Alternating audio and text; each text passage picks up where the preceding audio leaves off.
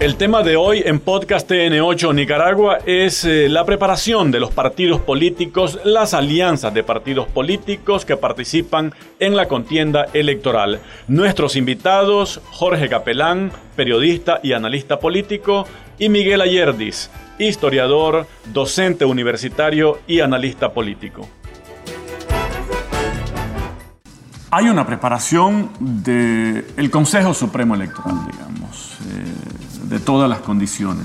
Ya tenemos reformas electorales, un Consejo Supremo Electoral integrado plenamente por los, sus miembros recientemente electos.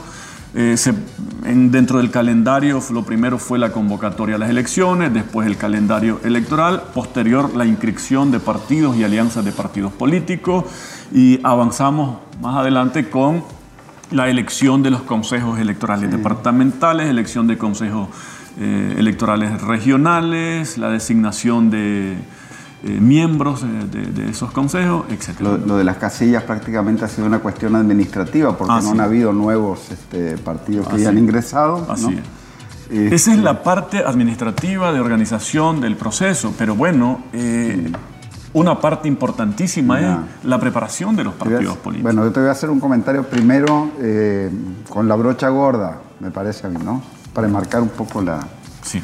Por lo menos como yo veo este, el desarrollo del proceso electoral. Yo diría que este, la inmensa mayoría de la clase política normal aquí en Nicaragua, ¿no? independientemente del juicio que uno haga de ellos como políticos, de su eh, filiación ideológica o lo que sea, pero se ha decantado por la democracia tal y como está definida institucionalmente en las leyes de Nicaragua. Los grandes perdedores de esto son los que apostaron a una salida insurreccional, a una salida de calentar la calle, a una salida de acción directa, que es rechazada por la inmensa mayoría de la población. Y, ahí están pues el embajador de Estados Unidos y algunos otros. Eh, eh, organismos, por ejemplo, Paula Bravo de la, de la CIDH, ¿verdad? ¿No? Eh, caras que sabemos que son bien conocidas, eh, que siempre han apoyado el golpismo aquí en Nicaragua, desde el 2018 para aquí, ¿verdad? Que se están quejando. ¿no? Pero el hecho es que la personería jurídica del PRD se, canceló por, por, base, o sea, fue un araquiri prácticamente el que, el que se hizo el señor Cerrato, pues, y el resto de dirigentes de, que lo acompañan a él. ¿Por qué? Bueno, este, por, razones que son directamente, eh, digamos, eh, obvias, ¿no? en primer lugar, en primer lugar, la misma constitución política, el artículo 10 dice que el, que el, que el Consejo Supremo Electoral está autorizado para eh, meterse en litis interna de los partidos, para poder decidir sobre conflictos internos que tengan los partidos. Y eso se ha hecho ya varias veces. ¿no? Los mismos partidos han acudido al Consejo Supremo Electoral para que, eh, para que decida sobre esos casos. ¿no? El PLC, el caso más reciente hace poco el PLC que tenía un litigio ahí con el presidente y todo eso. La ah, presidencia. claro. Entonces sale un grupo de 17 o algo así, este, evangélicos, ¿no? miembros del PRD, y dicen que, eh, bueno, lo primero que ellos dicen es que el, partido estaba inspirado en el cristianismo y en la Biblia, ¿no? Y que la política que ha seguido no ha tenido nada que ver con eso, porque se refieren a las alianzas de Cerrato y estos dirigentes con conocidos perfiles este, abortistas y todo eso, ¿no? Y después dicen una cosa, dicen, sí, pero los estatutos nuestros dicen que si yo voy a entrar, si el partido va a entrar en una alianza, tiene que convocar una convención nacional que decida sobre esas cosas. Y si se van a cambiar los estatutos, tiene que convocar a una convención nacional. Y eso fue precisamente lo que no hizo esta gente enseguecida en su golpismo. Entonces, ¿qué es lo que, es lo que constató el, el Consejo Supremo Electoral? ¿Verdad? Que este, efectivamente ¿verdad? Eh, hubo un cambio en una contravención de los estatutos eh, del partido, ¿verdad?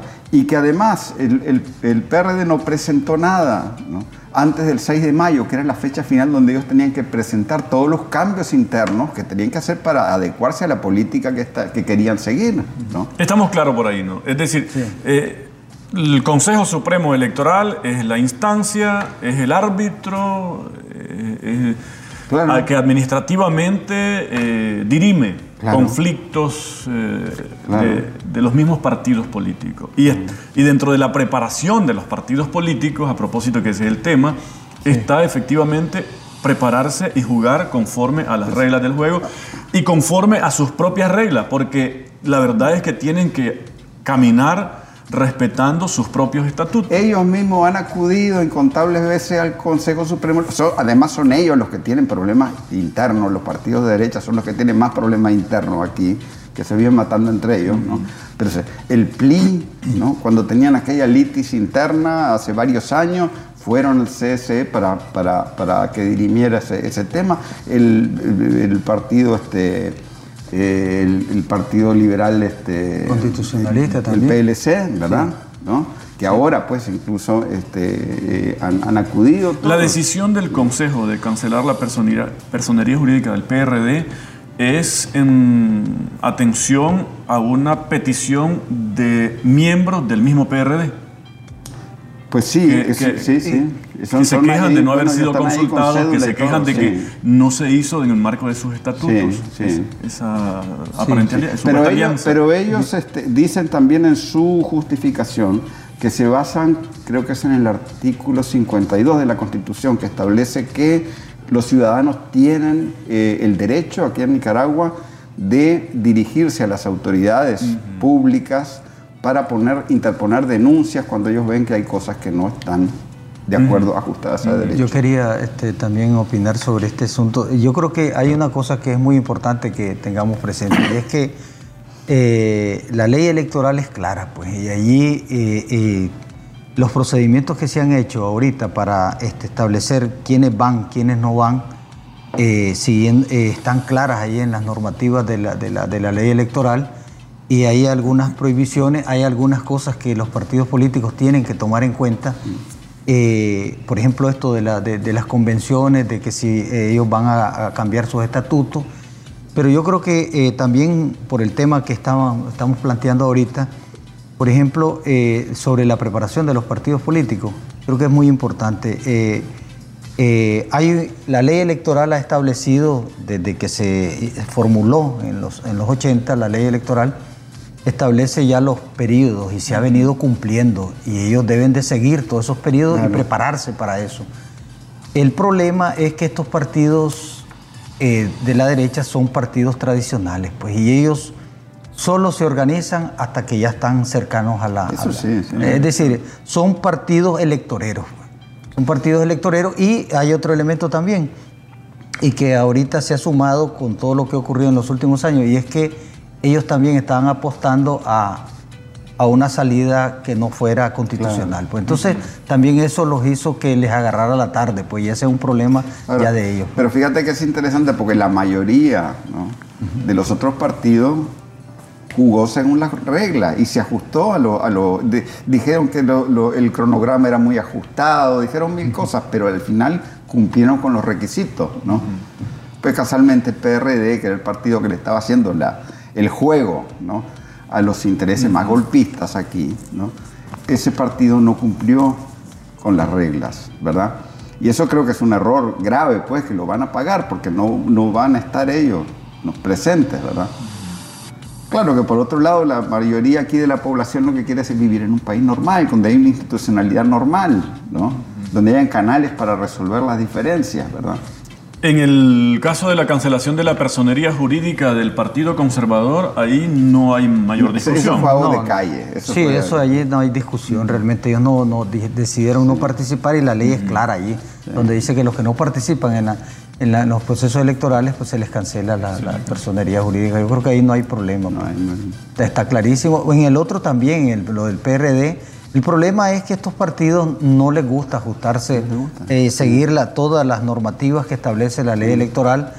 En el fondo yo creo que también tiene que ver un poco con toda esa arrogancia de ellos, de que creen que los deben de, de- de- de soportar por el hecho de que eh, tienen algunos padrinos fuera, extras, y, y quieren meter ruido, pues, pero realmente aquí hay una institucionalidad que se debe seguir y, hay que cumplirse. Pues yo creo que el Consejo Supremo Electoral está haciendo eso, pues su, papel, su trabajo de hacer cumplir eso. Y casualmente este, en el último comunicado, creo que fue ayer sobre lo de las casillas, ¿no?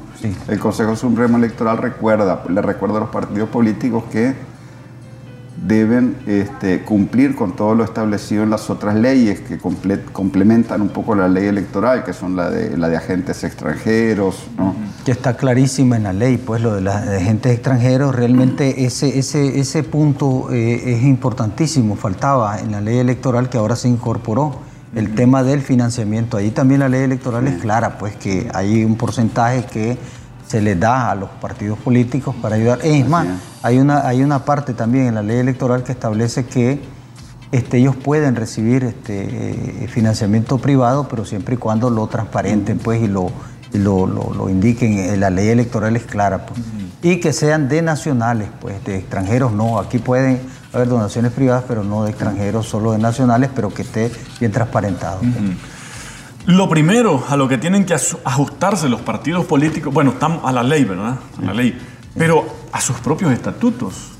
Claro. Eh, como partido político definís unas reglas para vos desarrollar tu vida política y si te salís de esas reglas, obviamente algún miembro va a ver que te reclame y diga, ve, vos no estás actuando conforme a los estatutos de este partido. Quienes acuden al Consejo Supremo Electoral a reclamar la alianza o a impugnar y a rechazar la alianza pretendida por el PRD son pastores evangélicos que reclaman eh, que el partido no se sometió a la revisión de esa alianza en una convención como lo establecen sus estatutos. Que, que además está suscribiendo una alianza contraviniendo los principios mismos de la alianza, porque, se está aliando con sectores... El artículo primero del, estatuto del PRD, yo más o menos lo, lo, estuve leyendo, ¿verdad? Y la verdad es que chorrea democracia por todos lados, ellos solo, solo de democracia hablan, ¿no? Y el primer artículo dice que es un partido democrático y, e inspirado en valores bíblicos, ¿verdad? Entonces ahí es donde ellos eh, cuestionan, ¿no? En primer lugar, que se ha estado reuniendo con un montón de grupos que de democráticos no tienen nada, ¿verdad?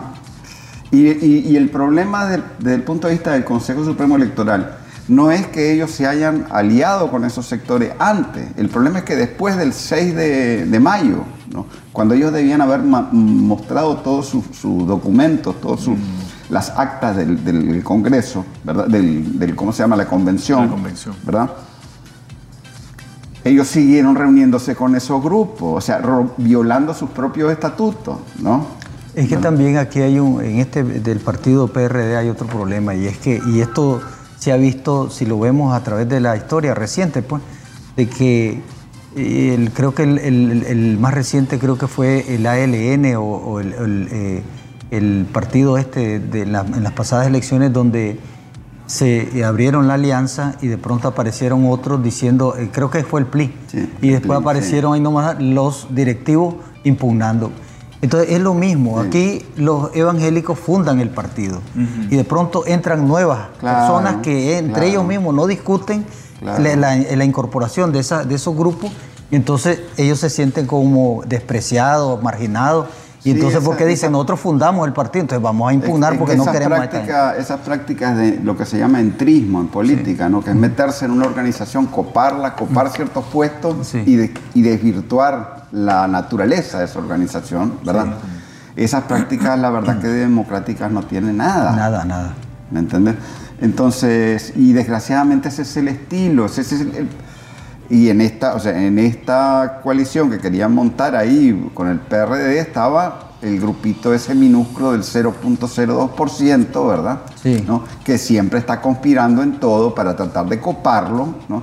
Y después captar las cámaras de televisión y, tratar de calentar la calle desde ahí, pues, ¿verdad? este, pero esa, toda esa estrategia fue es un grave error porque o sea, subestiman que en Nicaragua hay una institucionalidad que se ha fortalecido y que se fortalece cada día y que no es una, o sea, es una institucionalidad que se fortalece para toda la ciudadanía. ¿no? Entonces, ese, ese es el grave error que están que juegan, por ejemplo, o sea, los organismos de, que financian la desestabilización desde Estados Unidos, ¿no? Eh, y todo eso. Pues. La, prepara la preparación, por ese es el tema, ¿no? La preparación de los partidos políticos que participan en la contienda electoral. Mi pregunta es, eh, el cómo se preparan, bien o mal, los partidos políticos, ¿es un asunto de ellos, que les atañe a ellos? o es, o es relevante para o es relevante para el proceso en lo sí. Lo que pasa es que no estamos en el país del relajito ya. Ya no estamos en el país del relajito. Antes podían decir, ah, que Nicaragua es un desorden, hago lo que, lo que quiero, ¿verdad? Digo lo que quiero, hago lo que quiero, ¿no? No, ahora hay normas, ¿verdad? Y, y, en ese sentido, pero además ya hay, ya, o sea, hay una praxis aquí en Nicaragua, ¿no? Donde o sea, cuando se intentan violar esas normas de convivencia civilizada, entonces el, poder electoral puede ir y eh, intervenir en esos casos y hacer un poco de juez. Eh, estamos claros entonces, la preparación es un asunto que en primer lugar eh, es de interés de ellos mismos, pero tiene, digamos, una repercusión interesante también para el proceso y para el electorado, ¿no? A ver si sirve la comparación, a ver, este eh, dos contendientes o dos boxeadores que se enfrentan en una cartelera X, bien preparados, le interesa al aficionado, sí, porque van a ver un ah, buen, van a ver un buen espectáculo. Sirve para, el, para efectos de valorar el interés general en la preparación de los partidos políticos en la contienda. Bueno, yo creo que para el juego democrático, para todo electoral que se ha venido construyendo aquí en Nicaragua desde los años 80, yo creo que es, sano y es necesario por el abanico de concepciones y criterios e intereses políticos que hay en Nicaragua, por una sociedad democrática eh, donde la gente pues, puede organizarse y todo eso. Y creo que es sano que eh, los partidos participen pero, y que estén lo mejor organizado posible para que haya una, como dicen, tradicionalmente una fiesta cívica, pues, eh, y, realmente elijamos a los representantes de, que nos van a representar en la Asamblea Nacional y en, el gobierno, pues. Eso es sano para la sociedad y para, y, para la paz del país. Eh, el tema, el tema el fundamental aquí está en que, eh, en, en que ellos, en la responsabilidad que deben de tener los partidos políticos, eh, y principalmente sus representantes en organizarse pues, y, este, y estar atentos a, todo lo que es el calendario electoral. Eh, esto es, esto, eh, es esencial para, para, que haya pues, la fiesta cívica y yo creo que mm, me atrevería a decir de que hay veces, aún cuando salgan estos partidos, con cuatro, cinco, seis partidos que participen o los más que participen, eh, hay dos alianzas ahora, pues yo creo que eh, la contienda electoral va a ser competitiva en la medida en que ellos vayan siguiendo eh, las normativas establecidas y sabemos de que hay una, un partido que está bien organizado, que tiene una buena estructura nacional, porque no es partido electorero y que ha venido trabajando y, en el fondo eso también a ellos les da miedo, pues, porque... La, ciudadanía, ¿qué es lo que yo creo que la ciudadanía quiere? La ciudadanía quiere, que haya propuesta de ver, bueno, cómo hacemos para combatir la pobreza, cómo hacemos para desarrollar la producción del país, cómo hacemos para este, eh, fortalecer la economía, cómo hacemos para fortalecer la cultura, muchas cosas de eso, ¿no? Todo eso, ¿verdad? Sí. Este, y, y bueno, pues ojalá que... Yo creo que es un gran logro que el sistema está funcionando institucionalmente, organizativamente, que tiene, eh, que ha logrado movilizar a la mayoría de la clase política. Solo una minoría pequeñísima de operadores tóxicos son los que quedaron afuera y ahora están gesticulando desde la banca, pero esa gente no tiene ningún peso en la sociedad real del país. Este, y eso creo que es un logro, ¿no?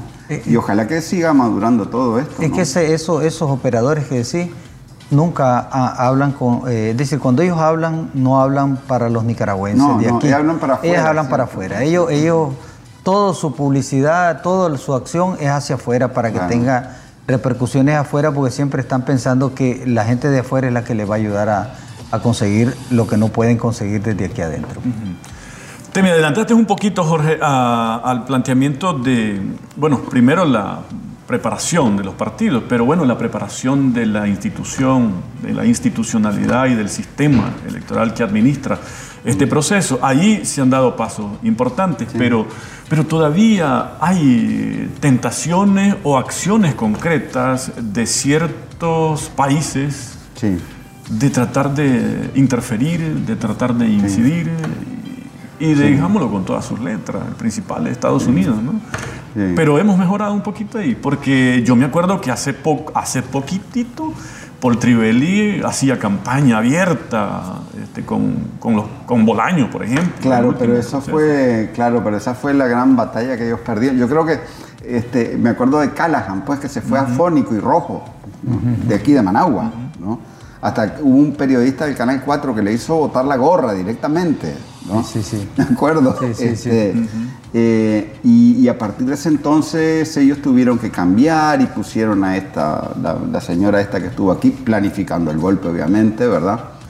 nunca ellos vienen con buenas, este, con, con, trigo limpio desde el, desde el inicio, ¿no? Sino que siempre vienen con agenda escondida, ¿verdad? Pero, pero esa esa euforia que tenían, ¿no? De, de, querer meterse y decir, ¿te acordás la embajadora aquella Eva Zetterberg de Suecia, ¿no? que toda la semana opinaba sobre la política interna de Nicaragua. Rompiendo una tradición sueca que eran bastante así es, así es. Este, bueno, todo eso ya no es, no es, o sea, ya Nicaragua no es esa Nicaragua. Nicaragua ha cambiado, ¿no? Y a mí me hacía mucha gracia ver en el periódico la prensa, dice, la comunidad internacional condena la, la que le quitaron la, la, personalidad jurídica al PRD. Y vas a ver cuál es la, la comunidad internacional. Pues el Departamento de Estado, pues el señor Paulo Bravo. Y para de contar. Son sus, los que los protegen y sus amigos los que opinan siempre. Claro. Sí, sí, eh, yo creo que eh, en este sentido eh, Nicaragua ha dado un paso bien grande en, el tema de, ordenar y de, y de establecer normas claras alrededor del juego político sin injerencias externas. Pues. yo creo que esto es muy importante porque aquí la, política, la, historia política del país eh, eh, tiene un montón de, tiene una serie de, ejemplos donde la clase política, porque eso es muy importante decirlo, que ellos han permitido y siempre han estado buscando padrinos afuera y eso lo han considerado como parte de, la tradición aquí. Y los gringos se han sentido, para poner un ejemplo claro, la Embajada de Estados Unidos se ha creído en el derecho de siempre estar opinando. Ahora hasta embajadores de otros países se han estado metiendo también en eso. Pues. Y realmente este, eh, en las leyes, y ahora el presidente, pues que hace poco lo dijo claramente, de que aquí este, hay que respetar la institucionalidad y nosotros somos países soberanos y, vamos a defender esa soberanía y la autodeterminación y vamos a decidir este, eh, en nuestros procesos electorales. Pues yo creo que eso, eso es muy importante. Y con esto de las leyes de los agentes extranjeros y las otras leyes, creo que eso ya eh, eh, llena algunos vacíos que quedaban donde se permitía la injerencia extranjera por medio de financiamientos u otras. Y son todas leyes este, que están en realidad, son estándar de lo que es cualquier país que, se precie, puede tener una soberanía. Incluso, le dicen la ley Putin, pero en realidad es una ley que está calcada de la de los Estados Unidos. muchos países se hace, sí. Ahora, no sé si es una percepción meramente mía, pero me da la impresión también que como pueblo hemos evolucionado mucho en ese sentido, ¿no? De eh, tener una posición de sentido patrio, anti injerencismo en ese sentido, ¿no? Hay una gran conciencia, sí, eso es muy importante lo que decía Hervín, porque hay una gran conciencia la, eh, política este, alrededor de, la defensa eh, del país, la, soberanía. Y el ejemplo más claro está en, esto, en estas encuestas que ha hecho MIR. Pues. Eh, le he dado seguimiento a las últimas encuestas de los últimos años, años, dos años casi, y casi todas, este, eh, que preguntan alrededor de la soberanía, de la autodeterminación y, de vivir en paz y de fortalecer este proceso que hemos estado construyendo en los últimos 14 años, la gente siempre dice que sí. Hay un 70% de la población que dice que hay que defender la paz, que hay que defender la institucionalidad. Hay un 30% que es el que siempre aparece allí mezclado entre grupos que uno respeta, pero que este, son gente que anda eh, eh, también algunos en malos caminos. Pues. Pero la mayoría de la población se decanta por un, por la paz, por la institucionalidad y por el respeto a... Ciudadanía, pueblo que eh, rechaza, que no ve como normal y que por el contrario ve inaceptable la injerencia de países extranjeros en nuestro sistema, trasciende al sandinismo. Sí, no, pero es que eh, yo te digo una cosa, yo precisamente... Es decir, no, solo, no solo es el sandinista, hay, no, no, me, me parece que hay... Trasciende el sandinismo porque hay independientes también, gente que no se dice que es sandinista, eh, hay una franja en las encuestas que, que señalan de que no tienen partidos políticos y defienden la paz, la soberanía, la estabilidad y el progreso. Pues. Mira. Saludos amigos y amigas que escuchan Podcast TN8 Nicaragua. Solo les recuerdo que martes y jueves estamos en Podcast TN8 Nicaragua compartiendo temas de su interés.